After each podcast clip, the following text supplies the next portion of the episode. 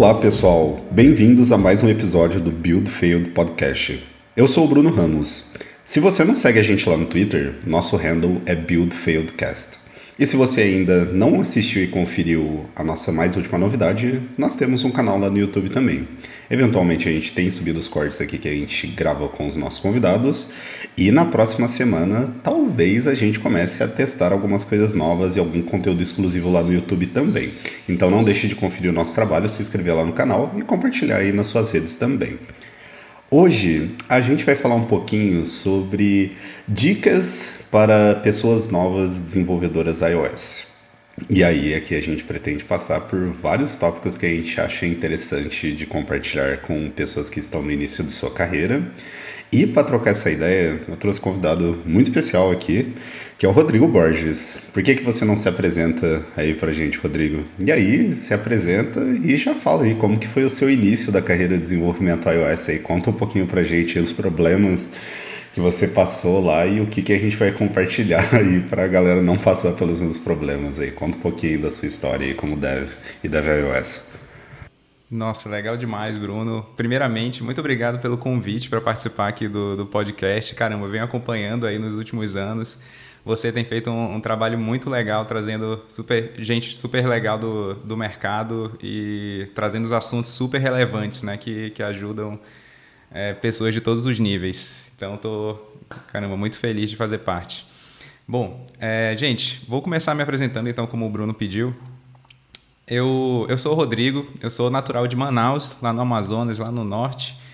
E a, o meu background é, é, totalmente técnico, né? Então, eu, eu vim de uma, uma faculdade de, de ciência da computação, depois é, entrei no, no, mestrado mais focado no, numa área mais teórica na, na época né, de, de redes e, e tudo mais fiz o mestrado.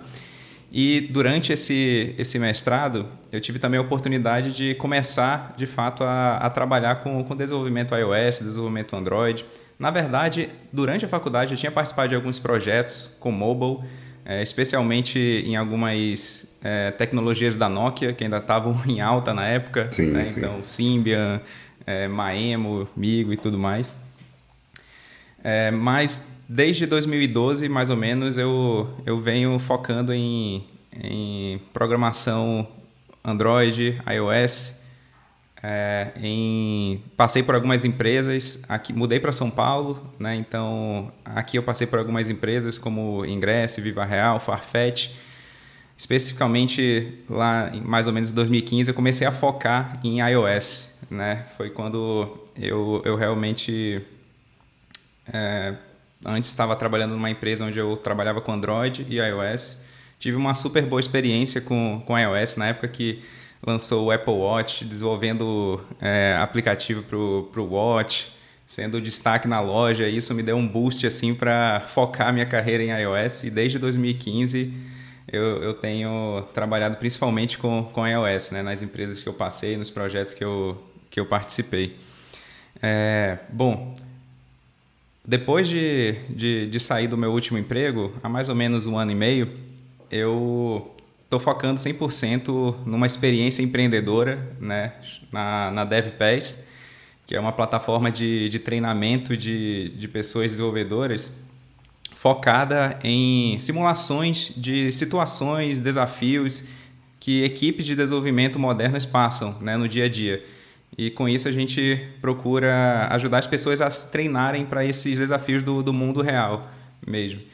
Então, é, o, o assunto casa muito com essa experiência que eu, que eu tô tendo. Né? Eu, tenho, eu tenho conversado com, com pessoas, desenvolvedores iOS, Android, é, back-end iniciantes, né? nesse um ano e meio, dois anos, e aprendido muito sobre as perguntas, os, os problemas que elas passam, né? as aflições assim de, de início de carreira, e a ideia é compartilhar um pouco disso aqui também né? no, no papo.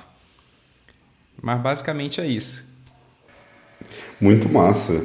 E ela é muito legal ter o Rodrigo aqui junto com a gente. Para as pessoas que acompanham aqui o Build Fail Podcast há algum tempo, tem duas coisas legais aqui. Eu acho que sabem que eu sou mentor da DevPass há algum tempo. É muito legal, assim, tipo, acompanhar esse projeto aí, desde o início aí, basicamente, que a DevPass vem sendo criada e está participando disso. Eu acho que, que é motivo de, de muito orgulho aí. E também sabem que a DevPass foi o nosso primeiro patrocinador aqui no podcast na segunda temporada. É, e na história do podcast como um todo também. O que é muito bacana porque a gente já tem essa conversa há algum tempo, eu, o Rodrigo, o Dimitri lá também, tipo, o quanto que a gente quer atingir assim a comunidade como um todo, compartilhar conhecimento, é, ter um conteúdo ali de fácil acesso para a galera, compartilhando experiências de, e vivências reais assim de empresas assim, saca? Então é muito massa a gente estar tá fazendo um episódio aí de certa forma totalmente voltado para isso também e tendo um papo mais iniciante aí de carreira. É, mentorando algumas turmas dentro da DevPass, acho que eu tô na sétima turma, se eu não me engano. Eu também tenho passado, tipo. É muito legal os insights que a galera traz, de às vezes eu esquecer de alguns tópicos que são importantes a galera realmente considerar ali no começo da carreira, de coisas mais básicas ali, talvez. E, é muito desse papo que a gente quer trocar aqui hoje aqui. Então, pô, num storytelling assim para você, ô, ô Rodrigo, o que que, assim, no geral, assim, o que que você pensa, assim, que a galera deva começar a dar seus primeiros passos ali como a pessoa deve iOS? Então, tem bastante gente que realmente está no começo da carreira que ouve aqui o podcast aqui, é, buscando aqui algum conteúdo novo. O que que você quer com, começar a compartilhar aí com as pessoas do que que é importante ali? Talvez um Git ali, talvez é, pô, Xcode, personamento de código ali com, com Git, igual acabei de comentar, view code, modularização, arquitetura, clean code, clean architecture, eu acho que tem mil materiais Nossa. aí. e vamos, vamos encaixando as pecinhas aqui. Você tocou no, num ponto justamente que eu queria muito falar aqui, né? Você começou a falar sobre um monte de clean code, é, arquiteturas e, e tudo né? E antes da gente começar, eu acho que é legal a gente analisar o contexto do, do mercado atual, né? Então, refletindo né, nesse, nesse último ano, eu parei para pensar e o mercado atual é muito diferente do mercado que onde eu, você começamos né, há 10 anos atrás. Então, a pessoa desenvolvedora iniciante que chega nesse mercado é, já chega em empresas com aplicativos super robustos, né? com é, apl aplicativos modularizados, usando arquiteturas robustas, usando padrões, né? onde é, bases de código que dezenas, às vezes centenas de, de devs já passaram por lá. Né? Enquanto que, por exemplo, eu comecei minha carreira desenvolvendo aplicativos do zero, aplicativos com interface simples, né? a gente Sim, não falava exatamente. de eu, eu, eu, eu fui fa ouvi falar sobre Viper depois de, de alguns vários anos já na, na carreira. É, então, o dev que chega hoje no, no mercado já chega com esse boom de, de termos, né? Então, é natural que, que as pessoas se sintam é, perdidas, sem saber o que, o que focar primeiro, né? Será que é, eu aprendo eu, eu, desenvolvo minha interface pelo storyboard, mas nas vagas estão pedindo view code. Né? Então eu devo pular logo para o view code. Mesma coisa, interface, é, arquitetura. Né? Pô, estou desenvolvendo uma app aqui usando o padrãozão MVC, mas quando eu vou ver as vagas, inclusive para Júnior, tem lá Clean Architecture, Viper. Então eu acho que esse é o, é o contexto hoje. Né? E, e daí surge, eu acho que eu, a primeira grande questão. Como, como iniciar né, nesse, nesse mundo? O que, que faz sentido estudar primeiro?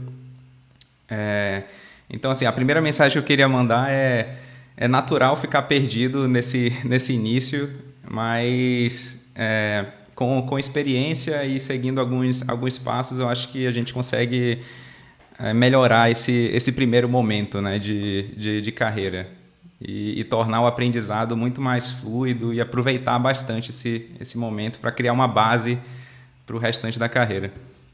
Sim, isso que você comentou de analisar o mercado que a gente está atualmente é muito a ideia que eu passei na, numa última turma que eu mentorei na DevPass falando sobre modularização que é passar, tipo, toda uma historinha do porquê que a gente chega na modularização em si, né? Tipo, porque, assim, não faz sentido para mim, ao menos, uma pessoa que está começando é, e está no seu primeiro contato ali, desenvolvendo aplicações pequenas ali, talvez, já desenvolver uma aplicação preocupada em modularização. É, porque, assim, a modularização ela vai resolver um um, um problema que você encontra depois de ter um projeto grande, que você começa a enfrentar problemas ali de build time, não sei que está demorando demais, que está travando o seu time, e aí você começa a se preocupar com essa parte de modularização. Mas antes disso, eu acho que tem vários pontos que, que é o que eu quero compartilhar aqui também, que a gente pode começar a se preocupar no começo da carreira do que estudar, começar a ter contato, que daí eu acho que entra muito a parte ali de injeção de dependência, testes principalmente, que vai ajudar a gente a tornar, assim, são conceitos e, e padrões ali que a gente vai trazer para o nosso projeto, que vai ajudar no momento que você precisar fazer essa modularização, seu código está um pouco menos acoplado, seu código está um pouco mais é, aberto ali para extensões ali e escala, que vai ajudar você a, a quebrar toda essa estrutura depois, assim. Então, assim, trazendo um pouquinho para a parte mais não técnica em si, porque eu acho que tem muito tópico aqui para a gente comentar. É, a gente pode começar aqui comentando sobre algumas tecnologias, alguns padrões, algumas recomendações de materiais também que faz sentido é, a gente compartilhar com a galera. Eu queria ouvir um pouquinho você. Eu vou complementando aqui, que eu acho que pô, tem, tem bastante coisa também para compartilhar que eu acho maneiríssimo, assim. É, aí para você assim o que faz sentido assim, pô, abriu o Xcode, primeira vez ali que eu estou criando uma aplicação, consegui talvez ali meu primeiro emprego ou não, estou me preparando para uma vaga. Vamos partir desse contexto, então, me preparando para uma primeira vaga ali, alguma coisa do tipo. É, o que, que você acha legal ali a pessoa se preocupar ali para estudar, tipo, aprender padrões de projeto, pô, view code, não, é, que, que pontos ali que você acha legal uma pessoa ali começar a se pre preparar ali para o início da, da sua carreira? Legal. É, bom, antes de desse, desse, momento de abrir o Xcode, é importante também as pessoas é, terem já alguns fundamentos né, de computação, algoritmos, estruturas de dados, entenderem minimamente algumas funcionalidades da linguagem, né, por exemplo, o Swift, algumas sintaxes, funcionalidades e, e, e tudo mais. E aí, é, levando em conta que a pessoa já tem essa, essa base, por exemplo, fez um curso, bootcamp, estudou por conta própria, né, documentação do, do Swift e tudo mais, e ela vai abrir o, o Xcode para começar de fato a, a codar, a, a criar um, um, aplicativo, eu acho que é, é importante a gente pensar no, nos fundamentos de uma aplicação, né, de uma aplicação iOS. Então, o que, que é que toda aplicação iOS tem e que é importante eu saber porque toda app que, que eu pegar, todo projeto, toda empresa que eu entrar, eu vou ter que fazer isso em, em algum momento, né? Como, por exemplo, é, claro, desenvolvimento de, de interface, seja por é, storyboard, interface builder ou view code, Sim. integração com, com APIs. Hoje, é, enfim, eu posso chutar aqui que 99% dos apps funcionam integrados a, alguma API Com ou algum, algum, outro serviço, né? É, navegação entre, entre telas, então, pô, você nunca vai, assim, tirando alguns apps super simples, o seu app sempre vai ter navegações, seja por push, seja por modal, né, navegações também com, com animações customizadas e, e tudo mais. É, e eu até adiciono aí também uma parte mais simples de teste. Né? Então, testes de, de componentes de interface, né? snapshot, testes unitários mais simples, né? de métodos específicos. Então, assim, é, o, o, eu acho que, o, que um bom caminho é ir pensando nesses fundamentos, ainda não tocando em assuntos mais avançados. Então, o que eu quero dizer com isso? Eu não estou falando para é, desenvolver essa, essa app inicial né, já numa uma arquitetura mais, mais avançada, né, como o Viper. Eu estou dizendo, pô, você vai usar lá o, o MVC, vai desenvolver a, a, maior parte das coisas de integração com API, integração com, com outros dados lá no View Controller mesmo. Né, você é, não vai usar nenhum padrão robusto de View Code, ou, ou de, da, da, integração com, o storyboard. Eu acho que nesse primeiro momento, a ideia é você deixar o app funcional, né? ele rodando, ele fazendo o que você precisa, para, num segundo momento, você ir refatorando. Né? Então, pô, esse View Controller, depois que eu, que eu desenvolvi isso, ele parece muito grande e parece ter muitas responsabilidades envolvidas. Então, será que é, eu não poderia usar uma arquitetura um pouco mais robusta, como o MVVM, para tirar essa responsabilidade do View Controller e colocar numa outra entidade, que é a View Model, entendeu? Então, a, a ideia é, é você começar a fazer funcionar e aí refatorando aos poucos e adicionando essas, esses, essas questões um pouco mais intermediárias, avançadas, à medida que você vai aprendendo sobre isso, né? É, então, eu acho que, como, como a gente já falou, começar já de primeira em, em assuntos mais avançados é, pode ser frustrante, né? além de ser muito complicado de início.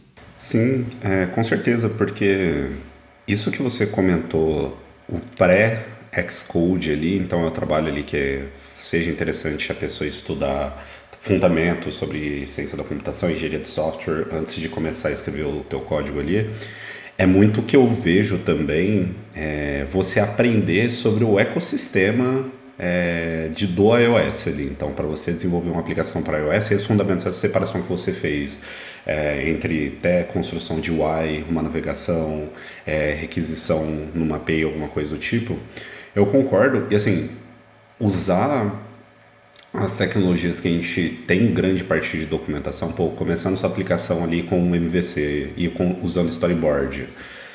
Isso, no futuro, vai te ajudar a entender algumas implementações que você precise fazer é, ou contornar no seu código por você não utilizar essas soluções. É, então, por exemplo, pô, quando eu preciso injetar dependências dentro de uma view controller, que eu preciso fazer a implementação do meu próprio método construtor, tem um init lá, tem um required init que eu preciso adicionar lá utilizando o coder lá. Pô, o que, que é esse NS coder aqui que ele me força a utilizar?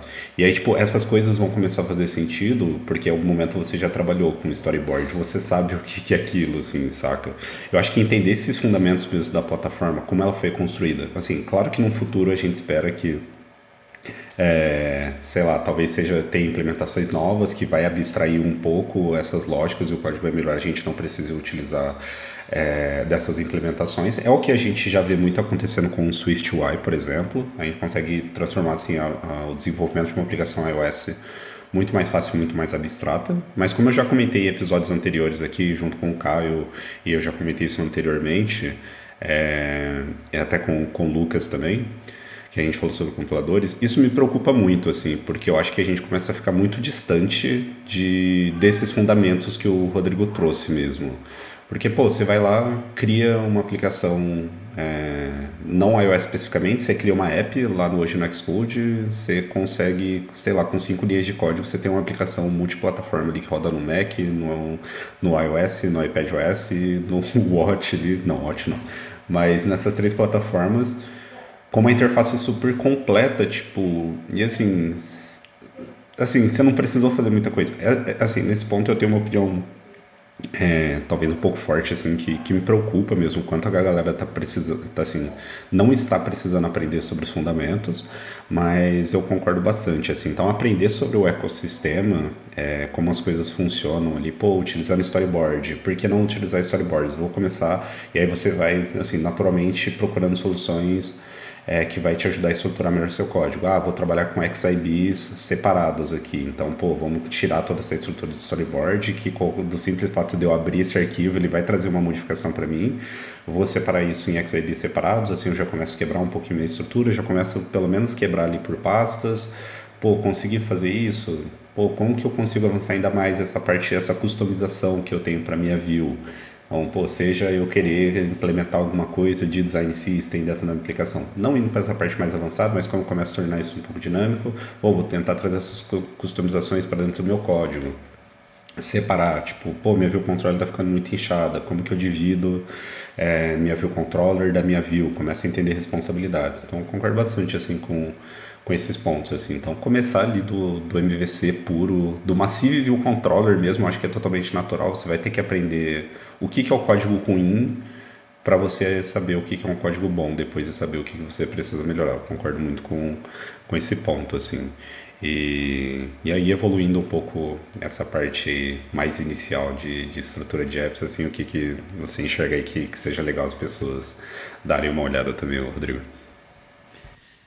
Bom, é, falando de, de estruturas de, de, de apps, eu acredito que, como, como eu estava falando, quanto a, a arquitetura realmente começa com o MVC tradicional, que é o, é o padrão que você já vai é, fazer sem saber até que é MVC. Né? Você colocar tudo ali no, exato, no exato. controller, você já vai estar tá usando o MVC. É, e aí, depois, o próximo passo que eu, que eu vejo, assim, isso falando de aplicações mais é, voltadas a UIKit, né? ainda não no, no Swift UI. Mas é, a, o próximo passo que eu, que eu diria era o MVVM. Né? Então, para você conseguir entender essa, essa parte de, de tirar, separar responsabilidades. A grande questão de, de estruturas de, de, aplicativos, eu acho que é, cai no, no conceito de separação de responsabilidades. Você vai chegando no.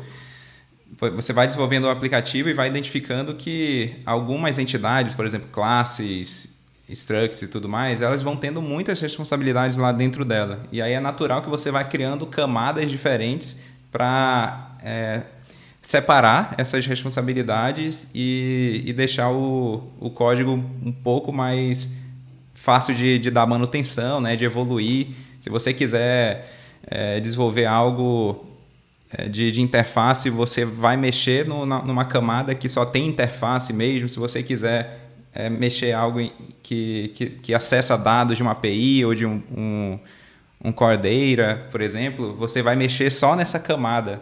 Né? Eu acho que aí, à medida que a gente vai, vai crescendo, vai aprendendo mais sobre essa separação de responsabilidades, isso daí vai se tornando mais, mais natural. Né? É, quanto a outros itens de, de, de projeto, de, de organização de projetos, muitas perguntas que, que chegaram até mim falam sobre a organização das pastas. Né? Que, assim, é, de início não, não é um problema, mas aos poucos assim você vai identificando os itens que fazem sentido estar no, no, na mesma pasta ou, ou na, na, na, no mesmo módulo, né? Então, por exemplo, é, geralmente é, opinião pessoal, isso pode divergir de, de equipe para equipe, né? Mas código de, de componente de interface no mesmo lugar, código de integração com, com API, modelos em outro lugar, é, módulos, telas separados né, do, por, por pasta. Ah, geralmente tem uma pasta em que a gente coloca extensions gerais, de, de tipos gerais, assim, da, que, que são utilizados em toda a aplicação. Né? Aos poucos a gente vai identificando esses padrões também e, e aplicando nos nossos pró próprios projetos, né? à medida que a gente vai pegando mais tempo de voo aí no, no, no mercado. Nossa, demais, demais. É, voltando um pouquinho para a parte que você estava comentando ali do, do, do MVVM em si, pô, quero começar a olhar alguma coisa que afete estruturalmente ali o meu projeto, assim. Então a gente começa a olhar para esses padrões de projeto ali que resolve uma view controller, assim. É muito o nome que eu gosto de dar porque é o ponto ali mesmo que a gente começa a organizar melhor. Pô, a gente tem o core ali da, da, da, nossa cena em si, que é a nossa view controller, que tem a responsabilidade ali de cuidar do ciclo de vida ali da cena. Ela tem ali a navigation controller, ela cuida ali de contexto de navigation bar, ela contém uma view lá dentro. Então, assim, você olhar uma view controller, ela tem N responsabilidades, ela tem várias mesmo, assim. A gente, a gente cuida da navegação como um todo, como ela é recebida e como ela é devolvida ali, utilizando, utilizando ali uma estrutura ali de stack ali com Navigation Controller. E, e assim, quando a gente olha para o View Controller como um todo, é muito normal entender depois de um tempo porque que ela fica muito inchada se você não começa a dividir essas responsabilidades. Foi bem o ponto que o Rodrigo trouxe. Porque ela, naturalmente, ela já tem muitas responsabilidades. E se você jogar todas essas responsabilidades dentro de uma única folha ali da sua classe da View Controller, assim, é inevitavelmente que ela vai ficar super inchada. Então, esses padrões de projetos como MVVM, é, Viper, VIP com Clean Swift, é, MVP, M, não sei, whatever, com uma sopa de letrinhas, eles visam dividir essa responsabilidade dentro de uma view controller. E é exatamente isso. Eu acho que a partir do momento que a gente começa a se preocupar em fazer essa adaptação dentro do nosso código, a gente começa a trabalhar com vários conceitos sem perceber também. Então, seja da parte de divisão de responsabilidades, a gente já começa é, a trabalhar com uma documentação de arquitetura. Então, quando você decide trazer qualquer padrão de projeto para dentro do nosso contexto, a gente já ganha uma documentação de graça, que é por isso que os padrões de projetos existem, porque ele é uma única, ele assim, ele tem a proposta de ter uma única implementação em comum independente de onde ela esteja sendo aplicada. Então, se a gente usa o MVVM, a gente já ganha milhões de documentações gratuitas, seja através de um artigo, seja através de um repo no Git. Você pode compartilhar com seu time e falar assim: esse é o nosso padrão de uma view controller. E você compartilha isso, a curva de aprendizagem, teoricamente, ela entra numa linha tênue porque você encontrou um padrão ali. É o que é muito legal. Então, tipo, alguns conceitos, aí, inevitavelmente você vai precisar começar a se preocupar com, pô, como que é a comunicação entre a minha view controller, a minha view e essa terceira camada, que é o MVVM, aí você já começa ali a se preocupar talvez ali com os testes unitários, trabalhando ali em, com o comportamento de como essas camadas se interagem. Eu comento muito sobre testes unitários, ainda que eu vejo que a realidade de muitas empresas ainda não escrevem testes, mas tem se tornado cada vez mais uma pauta que eu acho extremamente importante as pessoas estudarem, assim. É, a gente já comentou isso em vários episódios na primeira temporada, na segunda eu vou continuar falando sempre que possível. Gente, testes é extremamente importante. Uma arquitetura bem feita, ela deveria ser 100% estruturada em cima de, de testes unitários. Porque os testes que vão te ajudar a escrever um código melhor. Você vê que seu código está ficando zoado quando você não consegue testar quando você não tem testes unitários, você não consegue ter essa percepção. é isso, minha é. opinião, assim. Sim. Sem dúvida, testes unitários, lá, pelo menos na, na comunidade DevPass e com certeza na comunidade tech em geral, é um, dos, é um dos assuntos que mais atraem atenção e ao mesmo tempo um medo, né? Uma, uma coisa Exato, assim que parece inatingível é, de primeira. Né? Eu acho que a, a, grande questão em cima disso é porque realmente para uma pessoa, principalmente para uma pessoa iniciante, é difícil pensar no, no por que testes é, é importante. Porque assim, se eu simplesmente escrever testes por escrever na minha aplicação, sem pensar, por exemplo, numa integração com um servidor de CI, não vai fazer muito sentido, né? Você, pô, será que toda vez que eu escrever alguma coisa eu vou ter que ficar é, dando um command U aqui para rodar os testes? É, à medida que isso cresce, isso daí vai complicar o meu dia a dia aqui, né? Não, não vai funcionar assim.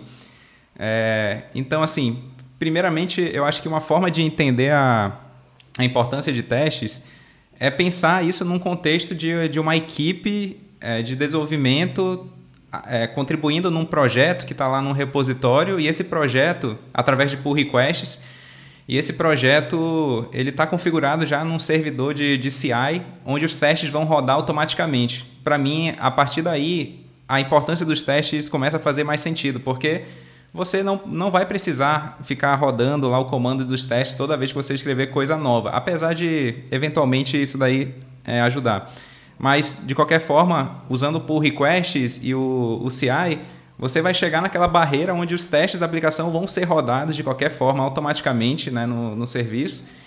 E se alguma coisa quebrar, vai ser avisado e esse código não vai, não, não vai fazer parte do código principal até isso ser corrigido.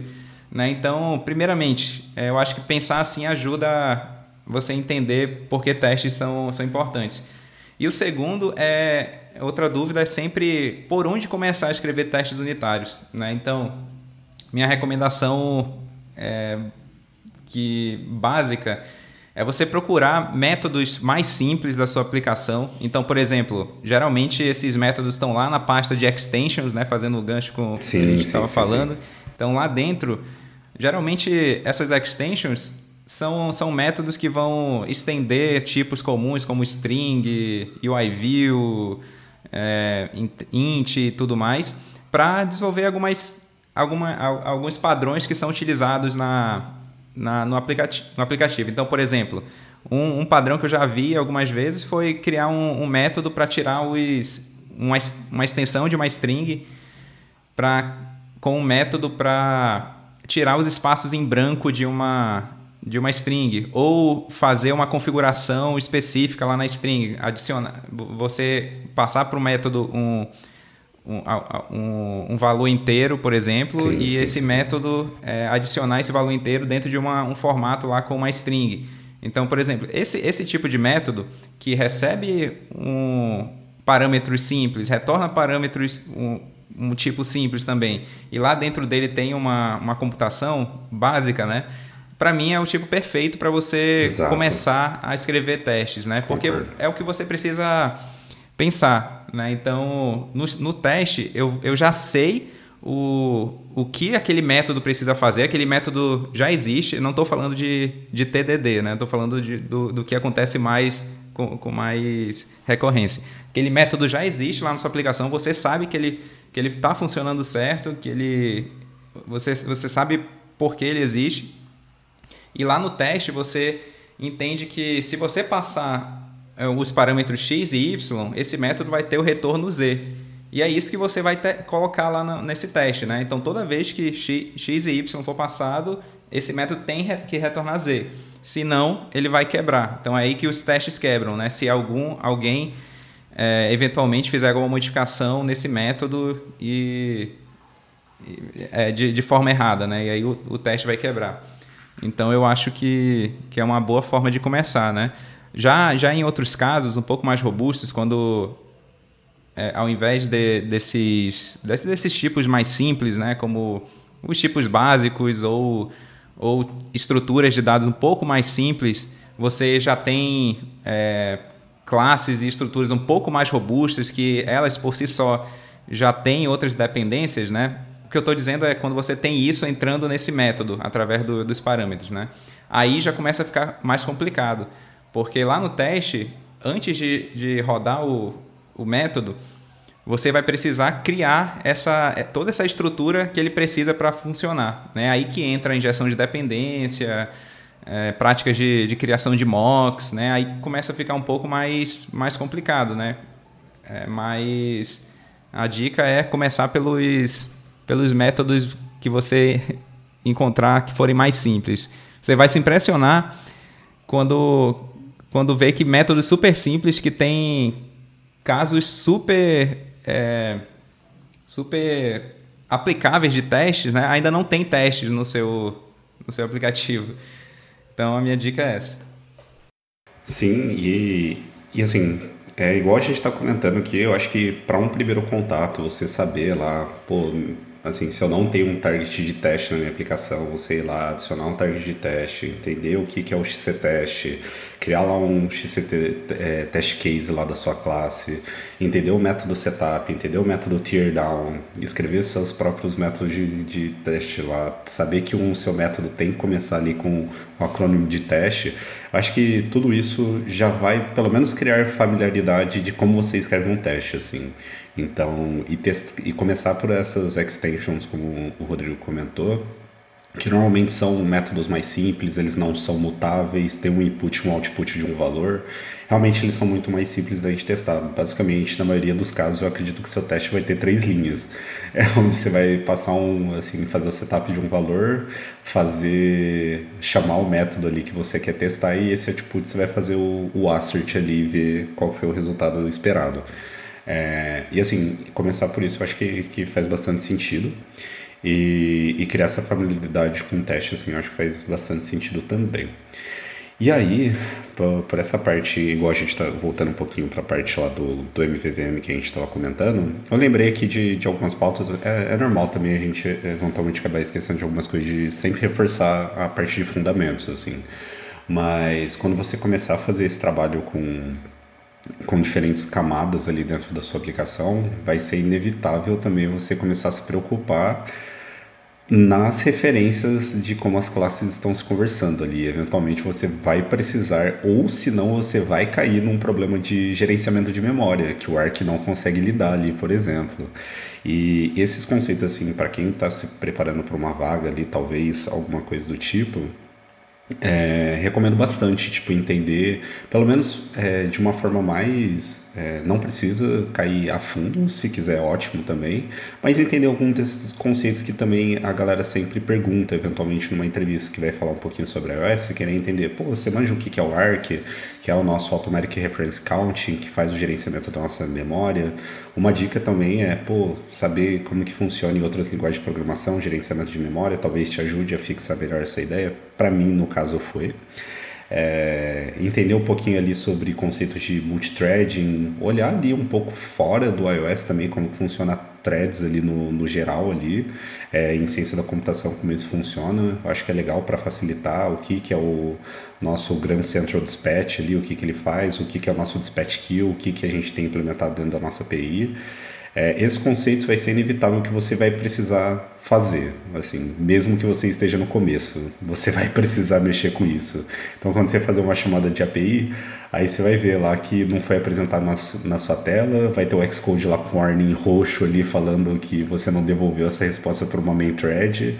Então, assim, esses fundamentos diferença ali talvez entre uma class uma struct ali, você vai cair o que é reference e value types. Então, assim, é, minha dica também é ir se preocupando no meio desse caminho e dando uma olhada o que, que são esses fundamentos dentro do iOS e Swift especificamente, porque vai ser, assim, isso é certeza que você vai ter que lidar, assim. Então, é um ponto que é, eu chamo atenção também. Um ponto super importante, porque é, eu, eu, recomendo muito vocês estudarem gerenciamento de memória, fazerem testes, testes não falando de testes unitários, mas é, entenderem como é, duas entidades, duas classes se comunicam e como essa ligação entre elas, como o Bruno falou, é, acontece, para vocês não aprenderem isso é, com um bug em produção, forma, né? afetando centenas de milhares de pessoas, como, como eu fiz. Né? Então, por exemplo, o, o, mais básico, né? Então você tem uma, uma collection view, uma table view lá na tela principal, e essa collection view é, navega para a tela de detalhes, né? Então, por exemplo, num aplicativo super grande que eu, que eu trabalhei, é, eu criei uma relação de delegate né, entre essas duas é, view controllers, então a da, da, tela principal e da tela de detalhes. Mas, o enfim, esqueci é de colocar o week lá, o, enfim, outra coisa como, como essa para que, quebrar esse ciclo, né? Porque uma tela tem uma referência para. A, a, a principal tem uma referência para de detalhes e a detalhes precisa ter uma referência para principal para informar sobre alguma ação que aconteceu lá. E aí o que acontecia? É, beleza, eu desenvolvi, fiz lá, rodei o aplicativo, acessei algumas telas de detalhes, pô, tudo funcionando bacana. Só que aí, na prática, quando a gente publicou o aplicativo, é, nesse caso, era um comportamento, foi falha também da, da, do, dos meus testes manuais, né? a gente não tinha QA, não tinha nem outras pessoas para testar na época. É, pensar em como o usuário tá, realmente vai utilizar. Então, a, antes de, de mandar essa nova, publica, essa nova publicação, né? Então, por exemplo, nesse caso, o comportamento do usuário era navegar e entrar em várias telas né, no, no aplicativo. E aí a gente começou a ver um, um, nível muito, um pico de crash assim, acontecendo nessa mesma, nessa mesma versão. E aí testando, testando, né, lá a gente começou a perceber que à medida que a pessoa ia entrando em detalhes, ia navegando lá, entrando em detalhes, essas telas, essas instâncias da tela de detalhes, elas não eram re removidas da memória. Então ficavam lá é, consumindo a memória até não, não dar mais, né? Então a pessoa entrava em tantos detalhes que, que crashava o, o app. Então, assim, foi um aprendizado bem na prática é, de, de como é importante é, também conhecer esses, essa, esse, esse fundamento né, de, de como é, gerenciamento de memória acontece, que vem também muito para os fundamentos de computação, né? como uma classe, o que é uma instância, é, qual é a diferença entre classe, tipos, tipos de valor e tipos de referência, né? Como essas plataformas como iOS e Android gerenciam isso através do Arc é, e, e, outras, outras formas, né? Não, isso me leva até para outros pontos um pouco mais, um pouco menos técnicos, né? Sobre sobre a experiência de, de, de, entrevista, de onboarding das pessoas desenvolvedoras em, em, novas equipes, falando um pouco sobre, sobre onboarding, né? É, eu acho que provavelmente tem pessoas mais experientes também ouvindo a gente aqui, tech leads, né, que são responsáveis por contratar e, e, e trazer essas pessoas para as suas equipes. Eu acho que é um papel muito importante também desses dos times é, pensar em todos esses padrões, né, esse, essas boas práticas de código, não somente para é, a questão de, de performance, de de, e, e, outras, outras questões envolvidas no, no desenvolvimento de um aplicativo, mas também pensando no onboarding de novas pessoas na, na equipe. Então, por Nossa, exemplo, demais. se você tem se você tem uma, uma aplicação com as responsabilidades bem separadas, você provavelmente vai conseguir é, receber pessoas menos experientes e essas pessoas vão poder trabalhar em partes específicas dessa, dessa aplicação inicialmente é, sem ter medo de afetar outras, né? Então, por exemplo, uma coisa que, eu, que a, a minha equipe fazia no, na, na, última experiência que eu, que eu tive era como a gente tinha uma, uma camada só, de fato, com, com UI Kit, né? Onde a gente desenvolvia os componentes de interface e tudo, as pessoas novas da equipe, elas geralmente pegavam as primeiras tarefas de... É, manutenção ou desenvolvimento de, de interface, então elas não precisavam tocar em na, na camada de dados, em, em outras camadas né, que, que, que são utilizadas para a interação entre todas essas camadas. Então isso facilitava o onboarding, né? A gente, as pessoas novas chegavam e já conseguiam na primeira semana, segunda semana já contribuir com, com o código. É, e isso, e aí à medida que elas iam é, dominando cada uma dessas camadas, a gente ia passando para as próximas, né? Tá, você desenvolveu uma, uma interface agora, agora tem essa outra camada que vai trazer, que traz os dados para esse para essa interface, né? Primeiro desenvolve aqui esse, esse método para trazer esses dados da, da API e aí depois a gente vai realmente é, fazer esses dados chegar lá naquela camada que você estava trabalhando antes. Né? Então, eu acho que a nossa experiência foi que isso ajudou muito as pessoas a, a entrarem na, na equipe. Isso junto com um, um onboarding estruturado, e eu não estou falando do onboarding tradicional da empresa, eu estou falando do onboarding da equipe técnica. Né? Então, uma coisa que eu gostava muito também era que cada, cada pessoa desenvolvedora da, da equipe era responsável por dar, fazer uma apresentação sobre algum tema né, para essas pessoas que, que chegavam.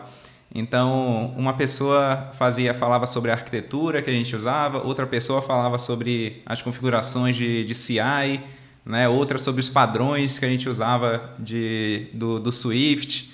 Enfim, é, eu acho um ponto super, achei um ponto super relevante para compartilhar, porque eu tenho certeza que que tem gente que tem o, o poder para receber ainda melhor essas pessoas que estão entrando no mercado, né, ouvindo a gente. Então, fica a, dica. Sim, demais. E lá no, no iFood, assim, a gente tem um processo de onboarding técnico, assim, bem grande. A gente tem várias formas, na verdade, de uma pessoa fazer um onboarding ali. E tanto seja onboarding mais mão na massa ali, se a galera já começar a querer acodar alguma coisa, mas sem afetar o nosso código de produção, a gente tem um desafio assim para essas pessoas fazerem e passar por todo o fluxo de pô, como construir o módulo, como criar uma view controller utilizando o nosso padrão de projeto, como fazer uma chamada requisição HTTP utilizando os nossos módulos.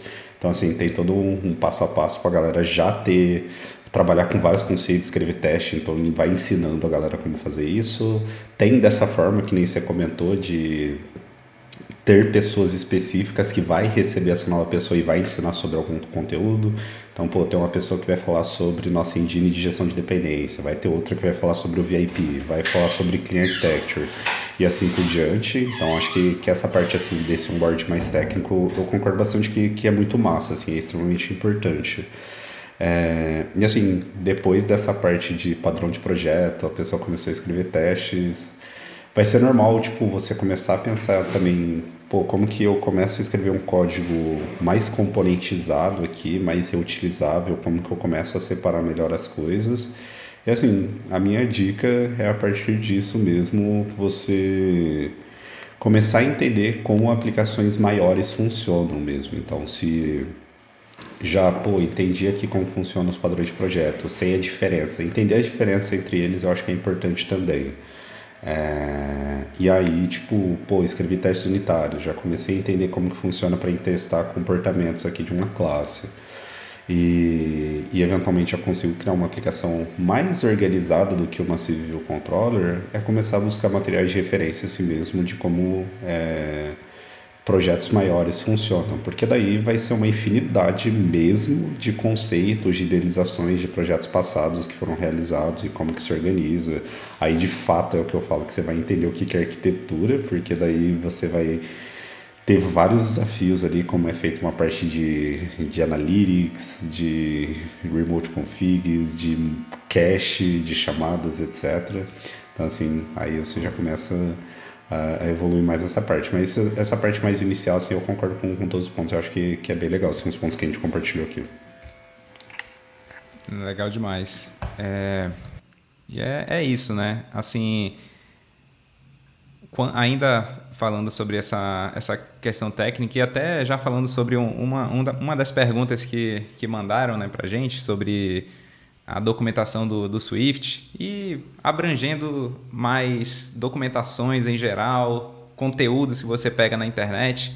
Né? Então, naturalmente, depois que você começar a desenvolver os primeiros aplicativos né, de uma forma mais simples, você vai procurar esses conteúdos sobre arquiteturas mais robustas e tudo mais, vai ler mais a documentação do Swift. E assim, uma coisa que, por, por experiência principal, é, não não entenda que você vai aprender as coisas de primeira lendo, vendo um vídeo, lendo, lendo a documentação. Na verdade, você vai ler e reler e, e ver e rever essas coisas várias vezes durante toda a sua carreira. Né? Então, o que acontece muito é esses padrões mais avançados são muito difíceis de, de entender. Mas a dica que eu dou é assim, mesmo que você não entenda de primeira, continue consumindo esses conteúdos, né? Conteúdos em geral, né? É, vídeos no, no YouTube, documentações, te, posts, blog posts, né? Podcasts. É que à medida que você consome isso, alguns termos que você vão ficando um pouco mais é, como é que eu posso falar? Um, um pouco mais, mais simples, amigáveis. Na, mais amigáveis, exatamente, sim, na sim. sua mente. Né? Então, à medida que você vai lendo isso e vários outros conteúdos, você vai também conseguindo criar relações entre um assunto e outro.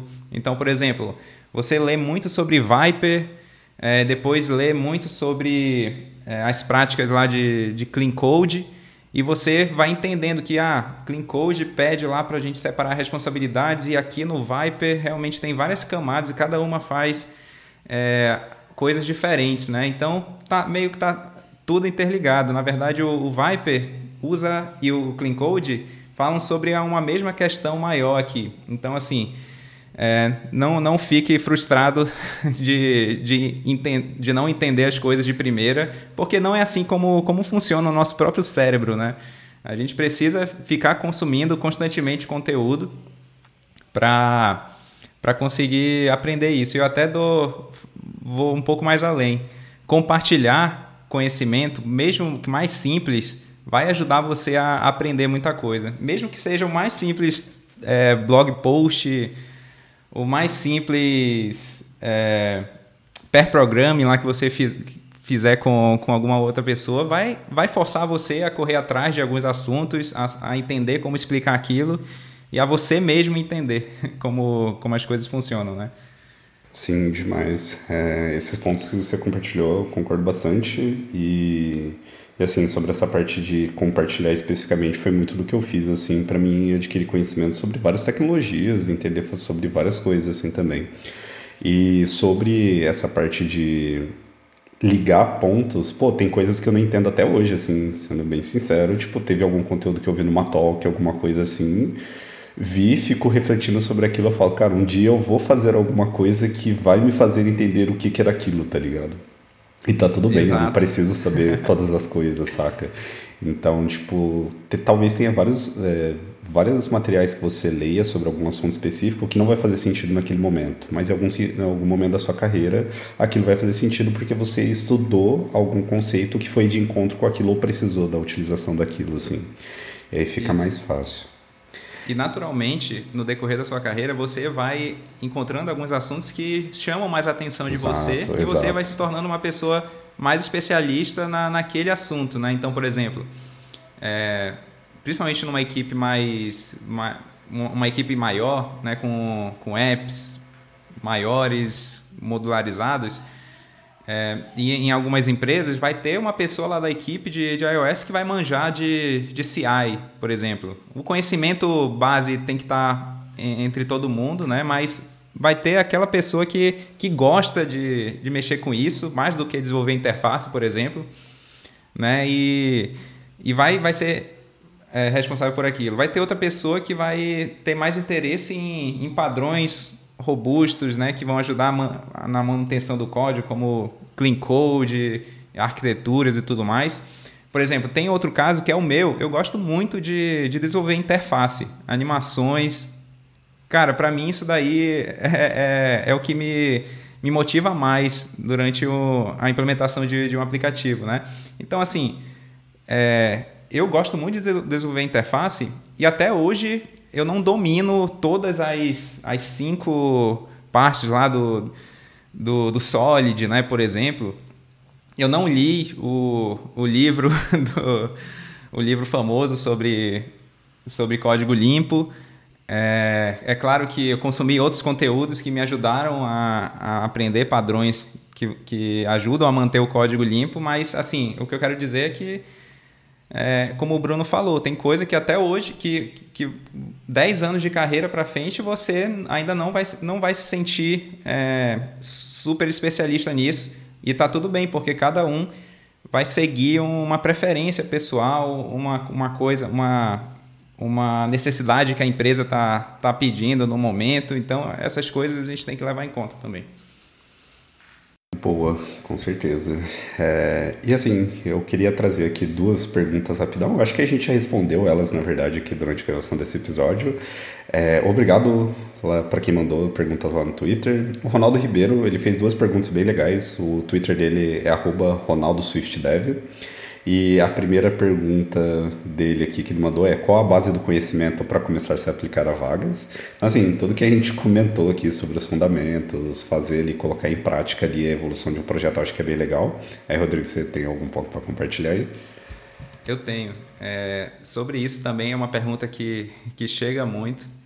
Né? Quando é que faz sentido aplicar para vagas? É, a resposta, como muitas coisas, é que depende, né? Então a gente brinca que quando a pessoa vira sênior, a, a resposta para ela é depende, a resposta dela é depende para tudo. Mas assim, para não mandar só um depende aqui, o que eu acho é que a partir do momento que você, assim, naturalmente quando você desenvolver as suas primeiras aplicações, você vai estar tá copiando muito código, né, de exemplos e fazendo aquele código rodar, e isso é, é um passo normal. Mas aí você precisa mesmo nesse código simples, começar a entender o que, que você está implementando. Né? Então, o que, que é um view controller?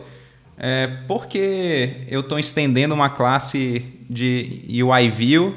Né? Para que, que serve isso? Por que eu estou implementando esse usando esse override aqui no view load né? E, e, nos outros métodos não? Começa por essas bases, assim, vá, vá se perguntando, né? É, até funcionalidades do Swift, né? Então, pô, tô usando nesse aplicativo simples que eu fiz, já estou usando o protocolo, mas eu não sei por que eu estou usando, não sei o que, que é isso. Então, eu acho que a partir do momento que você começar a estudar e entender esse código mais simples que você está desenvolvendo, é um bom momento para você é, participar de, de entrevistas e tudo mais. Mas é, entrevistas eu entendo também como uma ótima forma de você aprender né, de você entender o que, que o mercado está pedindo, o tipo de pergunta que, que, que as pessoas fazem, né? E aí, com isso, voltar, mesmo se não, não acontecer nessa, nessa primeira, o que é, é bem provável, né? Todos nós já fomos reprovados muito, em muitas entrevistas ao longo da vida. É, você vai voltar mais forte se você trabalhar nesses pontos, né? Na, nas perguntas e tudo mais. Só o papo de processo seletivo dá mais uma hora aqui de, de Nossa, conversa. Então, demais. fica até tá a dica aí pra gente marcar pra, sim, uma, uma outra sobre isso. Sim, sim. E é exatamente isso, assim. É...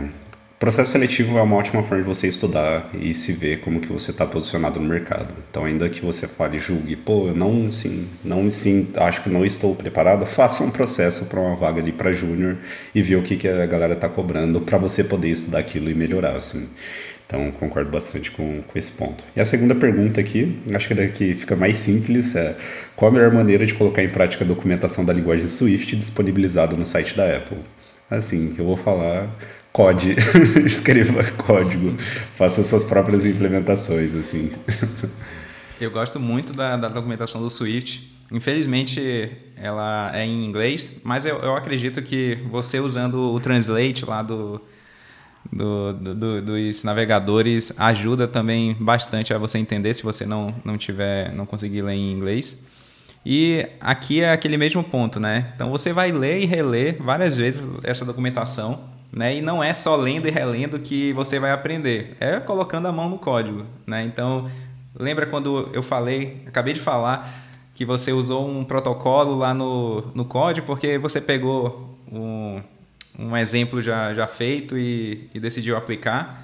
Né? Então, pô, é um bom momento para você voltar lá na documentação do Swift e entender o que, que é um protocolo, o que, que ele, em que contexto esse protocolo está ajudando aqui no, no meu app, entendeu? Que, que, que ponto aqui da documentação eu consigo é, relacionar com o que eu estou fazendo aqui no app. Então, é, é uma boa forma.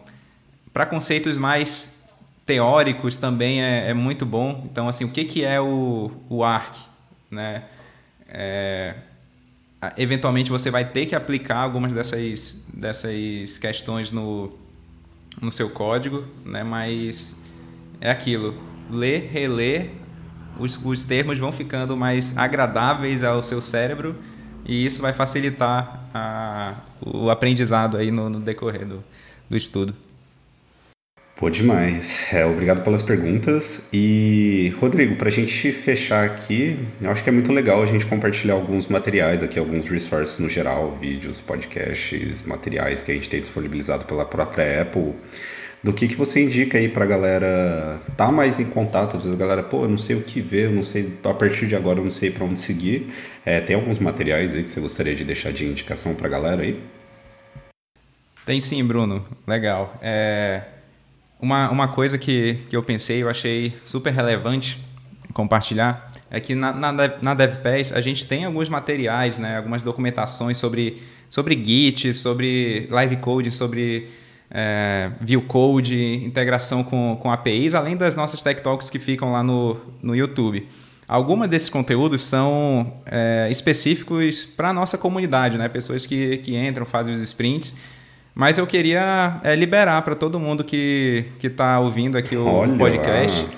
É, então a gente tem muitas live codes que têm ajudado a galera a, a aprender né, sobre é, essas, esses fundamentos, né, testes, view code e tudo mais. E aí é, eu vou deixar os links aqui na, na descrição, vou pedir para o Bruno colocar né, alguns desses links que com certeza vão, vão ajudar aí quem está iniciando a, a mandar bem nesses, nesses conceitos. Pô, que da hora, né? É, fico muito feliz aí. Pô, galera, aproveitem a oportunidade. Então, aqui basicamente que você vai compartilhar uma coleção de materiais aí, então, né? Que vai te Isso. guiar bem aí. Pô, ótimo, excelente. Isso daí Sim, já, já ajuda eu vou, bastante. Vou preparar um link com todos esses materiais aí para a gente deixar aqui no, na descrição e todo mundo conseguir aproveitar. Que massa. É, eu vou deixar alguns materiais assim que eu acho que é, que é legal. Ele vai ser um pouco mais genérico, mas assistir sessions da WWDC acho que é muito legal assim. Então, se você é dev iOS e talvez não tenha assistido algum vídeo da WWDC ainda, vai lá, eles estão todos disponibilizados lá no site da Apple. Tem o app para iOS e para macOS chama Developer. Lá você tem acesso a todos os vídeos também da WWDC. Existe um repositório na comunidade que tem vídeos da WWDC desde 2012 lá. Eu vou deixar aqui na descrição aqui também. Os vídeos da WWDC vai assim, vai te dar um boost bem grande para você conhecer as tecnologias da, dentro do, da Apple assim mesmo. Então, pô, como que funciona a parte da App Store. Então lá vai ter vídeos específicos sobre App Store, vai ter sobre tecnologias talvez você não precise usar, mas talvez queria interesse, como desenvolvimento de games, Metal, como que isso funciona, UIKit, SwiftUI, Foundation. Pô, sobre generics, vai ter sobre concurrence, pô, vai ter material de tudo, assim.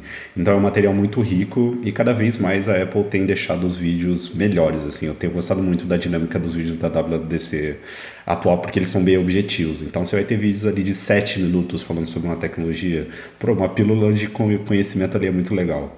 É, recomendo então os vídeos da WWDC, WWDC no geral.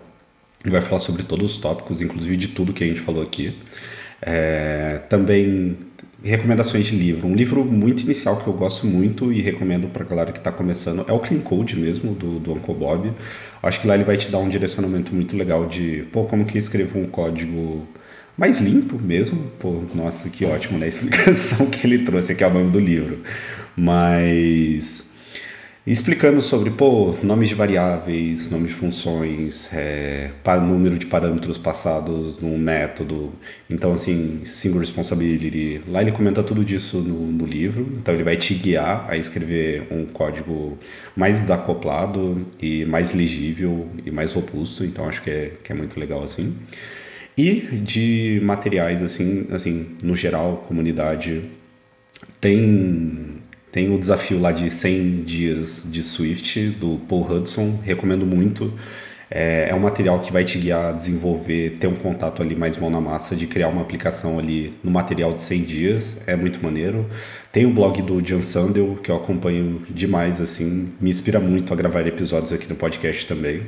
Tem um material incrível de implementações, desde mais básicos até avançados para Swift. Também tem o podcast dele que é muito maneiro. Para mim é um dos melhores, assim, eu curto demais. É, então acompanhar, seguir uma galera no Twitter assim também, tipo galera de tech que vive postando coisas novas é, aposta sobre novidades Swift e tudo mais. Então, assim, lá no meu perfil eu sigo várias pessoas, então podem me seguir lá, o meu pessoal que é Bruno underline HCR, e lá a partir dali você vai encontrar várias pessoas techs ali também. E acho que da parte de vídeos assim que eu acabo assistindo, tem dois sites que eu acompanho bastante, que é o do Point Free. Basicamente a galera traz conteúdos de é, assim, de como preparar ali uma arquitetura de um projeto, traz conceitos novos. Então, pô, com SwiftUI a gente vai testar uma arquitetura nova, então lá se encontra esse tipo de conteúdo. O Objective-C também, que tem muito material dessa mesma forma, dessa mesma dinâmica, onde é mão na massa total, onde que a galera vai fazendo implementações ali durante um vídeo explicando o que, que é cada um dos conceitos. Mesma coisa, pô, vamos testar uma é, uma arquitetura nova aqui em SwiftUI, vamos resolver algum problema. O canal do YouTube do Essential Developer do Caio também que participou com a gente tem muito conteúdo mão na massa, apresentando problemas reais e como resolvê-los. Então assim, esses são materiais que eu vou deixar aqui, vou deixar aqui no link também. Então aproveite, esse daqui vai ser o meu minha porta de entrada aí com materiais aí, com várias opções. Ah, e o podcast, pô, ouve nossa primeira temporada lá aqui do podcast, porque tem conteúdo pra caramba aqui também.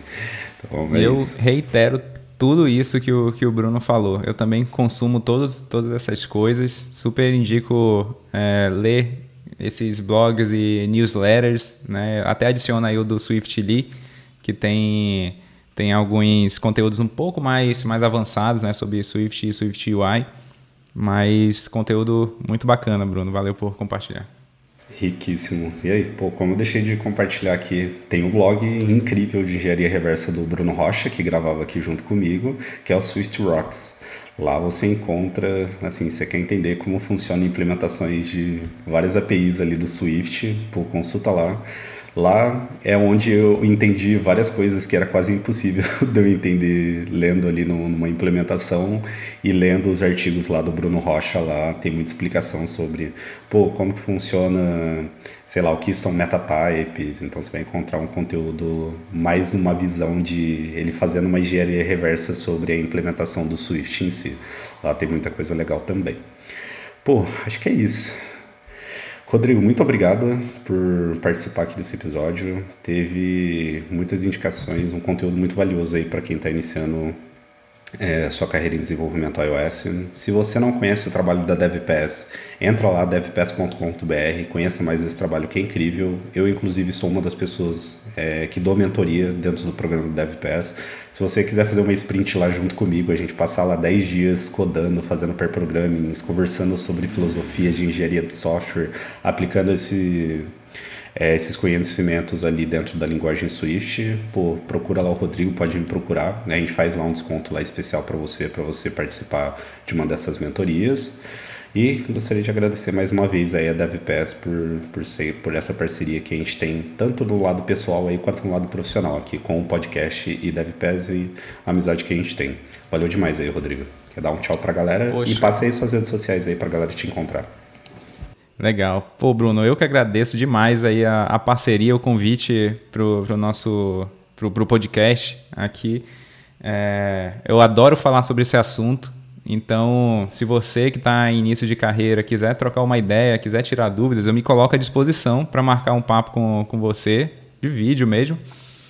É, basta me mandar uma mensagem no, no Twitter, no LinkedIn, né? Eu, eu tô lá sempre com, com o username RDG Borges, então você pode me encontrar facilmente lá e eu tô super aberto a, a ajudar. Né? E, e Bruno, obrigado novamente pela parceria. Para quem não sabe, o Bruno foi a primeira pessoa, uma das primeiras pessoas tech leads que liderou é, os sprints lá da DevPass nesse formato que a gente está atuando agora. Então, pô, é muito bom ter, ter seu apoio nesse nessa missão, né, de conseguir compartilhar conhecimento de formas diferentes na prática, trazendo esse, essas, esses problemas que as pessoas passam, né, no, no dia a dia para um ambiente controlado, onde elas podem receber feedbacks e, e aprender sobre, sobre eles, né? para depois mandar muito bem no, no, no, mercado. E é isso, gente. Fico, fico à disposição, Bruno, para outros, outros episódios aí para a gente falar, porque tem muita coisa aqui que, que dá para compartilhar. Boa demais. Então é isso, galera. Lembrando, se você não segue a gente lá no Twitter, nosso handle é BuildFailedCast, o canal no YouTube BuildFail Podcast, pode encontrar a gente lá. E é isso. Muito obrigado, galera, e até a próxima. Até.